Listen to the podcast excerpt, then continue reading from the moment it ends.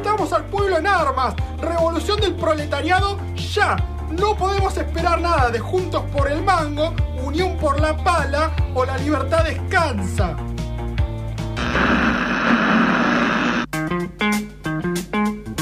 Bueno, ju- justamente Miriam Bregman entraba con el post-punk ruso de fondo. Sí. Así que gran momento para eh, hablar de Rusia también, una problemática que lleva bastante tiempo.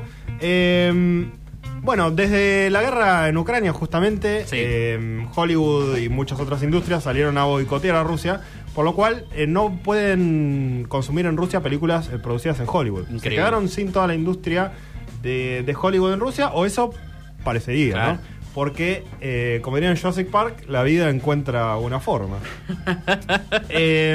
Eh, atención porque en 2019, por ejemplo, Rusia era el noveno mercado de cine del mundo. Tremendo. Este, adelante de Australia y Brasil y no muy detrás de India y Alemania.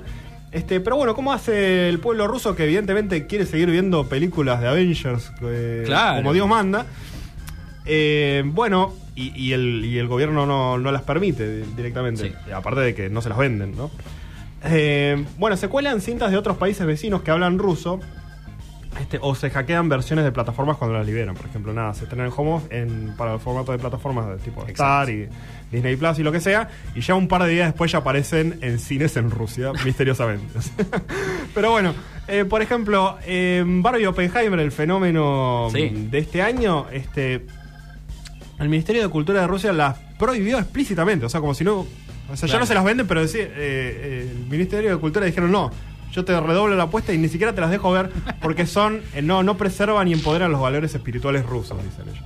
Eh, Claro, por cuestiones distintas, ¿no? Pero eh, dos películas muy polémicas, digamos. ¿no? Barbie porque es una película pro LGBT claramente y los rusos tienen su- el gobierno ruso tiene con eso sus problemas Exacto. y Oppenheimer bueno, Difícil entender por qué. Y Porque- la película tiene su cierta bajada política eh, no en contra del comunismo, pero lo, lo retrata a toda la persecución estadounidense hacia, hacia el, el comunismo. Y si bien el gobierno de Putin es recontra bueno, capitalista, por eh, ese espíritu soviético siempre está ahí rondando. digamos. Claro, bueno, puede ser, puede ser un poco por eso, pero bueno, eh, no se tienen cifras precisas de cuánto generaron estas películas en el mercado negro, porque es como el Blue, Claro. pero se estima que generó Barbie sola 200 millones de dólares. Increíble. Así, de forma ilegal. Bueno, ¿qué es lo que hace eh, la gente en Rusia, digamos, Sí. para poder ver estas películas? Me interesa. No, es que hay como un búnker así, eh, guardado por patobicas, así No. como una cosa muy de Bajo contraseña tierra. y de Bitcoin por pago, o lo que Sí. sea. No. Eh, en realidad lo que pasa es, por ejemplo, no hay pósters, publicidades afuera, publicidades en la tele de las películas. Claro. Eh, los tickets no se promocionan en las páginas web de, de los cines. Eh, pero entonces la, la única forma de saber sobre las funciones son a través de amigos o eh, siguiendo las redes de los cines. Ahí te dicen, te tiran un poquito más de información. Increíble. Eh, pero un espectador casual que entra a un cine en Rusia, Sí, no, no hay nada entera. que indique que se muestre una película de Hollywood. pero se va y pregunta en boletería. Y ahí puede ser que le digan, si lo siguen en, en Instagram, tal vez se enteran de, de alguna cosa. La cosa funciona así. Técnicamente no venden tickets para películas de Hollywood. Sí. Eh, las venden para películas rusas y te muestran una de Hollywood como una preview gratis. Ah, no. Como un extra. Es espectacular. Bueno, gracias por venir a, a ver esta película rusa. Aparte, de, de- de bono te dejo, te dejo Barbie, ¿entendés? Increíble. Eh, entonces, claro, no pueden decir como, bueno, en realidad estamos vendiendo películas de Hollywood, estamos ganando plata vendiendo Claro. películas con Hollywood. La gente quiere venir a ver Cine El ruso. Arca Rusa. Ah. Y, bueno, de, de- de paso estaba Oppenheimer. Eh, Y me imagino que mucha gente cuando termina la preview eh, se levantará y se irá de la sala seguramente. Claro, exactamente. También no es raro ver eh, a las películas hollywoodenses cambiadas de nombre. Claro. Por ejemplo, Barbie había sido promocionada con el nombre Cita Veloz y Oppenheimer como Dubak. No, eh, por un cine en Moscú, o sea, tipo, bueno, vamos a estar guiño guiño promocionando Cita Veloz, Claro, eh, claro, como, como preview para otra para otra película. Eh, un cine en Kazán, por ejemplo, Sí. muestra a Barbie como un servicio prefunción para Boom Boom, hija del pescador. No, espectacular. Vos vas a ver Boom Boom, hija del pescador, y bueno, te ponen Barbie de, de- ahí de paso. Este, no es la primera vez que los rusos tienen que eh, recurrir a piratear eh, cosas, eh, porque en la época soviética, por supuesto, pasaba todo el tiempo. Sí, lo hablamos con los Beatles, por ejemplo. Sí, Exactamente, bueno, que era ver todo en una calidad de mierda, Exacto. escuchar todo en una calidad de mierda en el caso de los Beatles y ver todo en una calidad de mierda en la época soviética, porque por ejemplo los clásicos en los 80 como Terminator, Sí. Pesadilla en Elm Street, Aliens y Mad Max eh, se proyectaban en salones de video que eran pequeños cuartos que pasaban copas, copias pirateadas en VHS con doblaje amateur, Espectacular. a menudo con una sola voz actuando cada personaje de la película. Claro, un, un unipersonal. Claro, local. sí. Como Steven Spielberg eh, quiso que se viera, tipo, doblada por un ruso en, eh, mal copiado en VHS, Ay, a- haciendo Dios. todos los papeles. Dios. Eh, pero bueno, las autoridades parecen que no le dan mucha bola a Claro. hacer algo al respecto.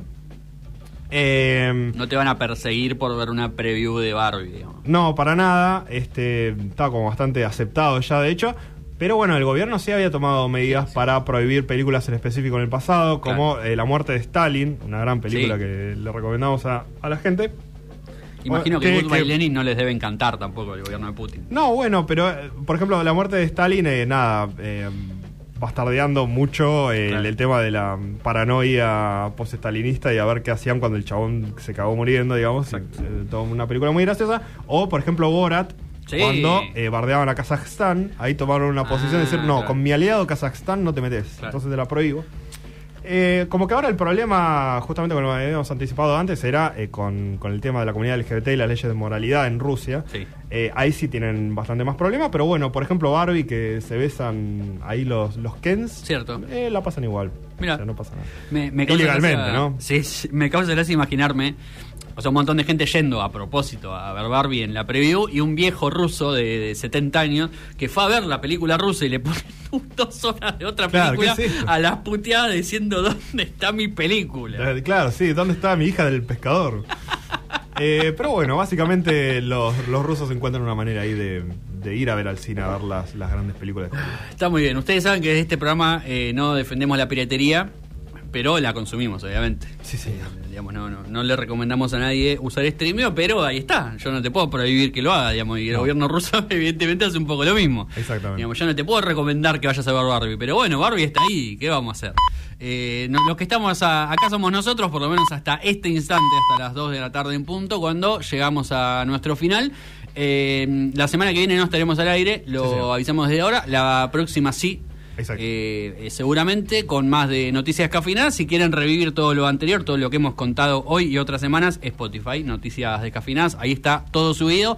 Si no, en Instagram Noticias Cafinadas y en Twitter ex arroba Noticias Des van a encontrar eh, nada, todos los links también, digamos, Sí. todo el contenido para que puedan comentar y puedan liquear, retuitear y compartir.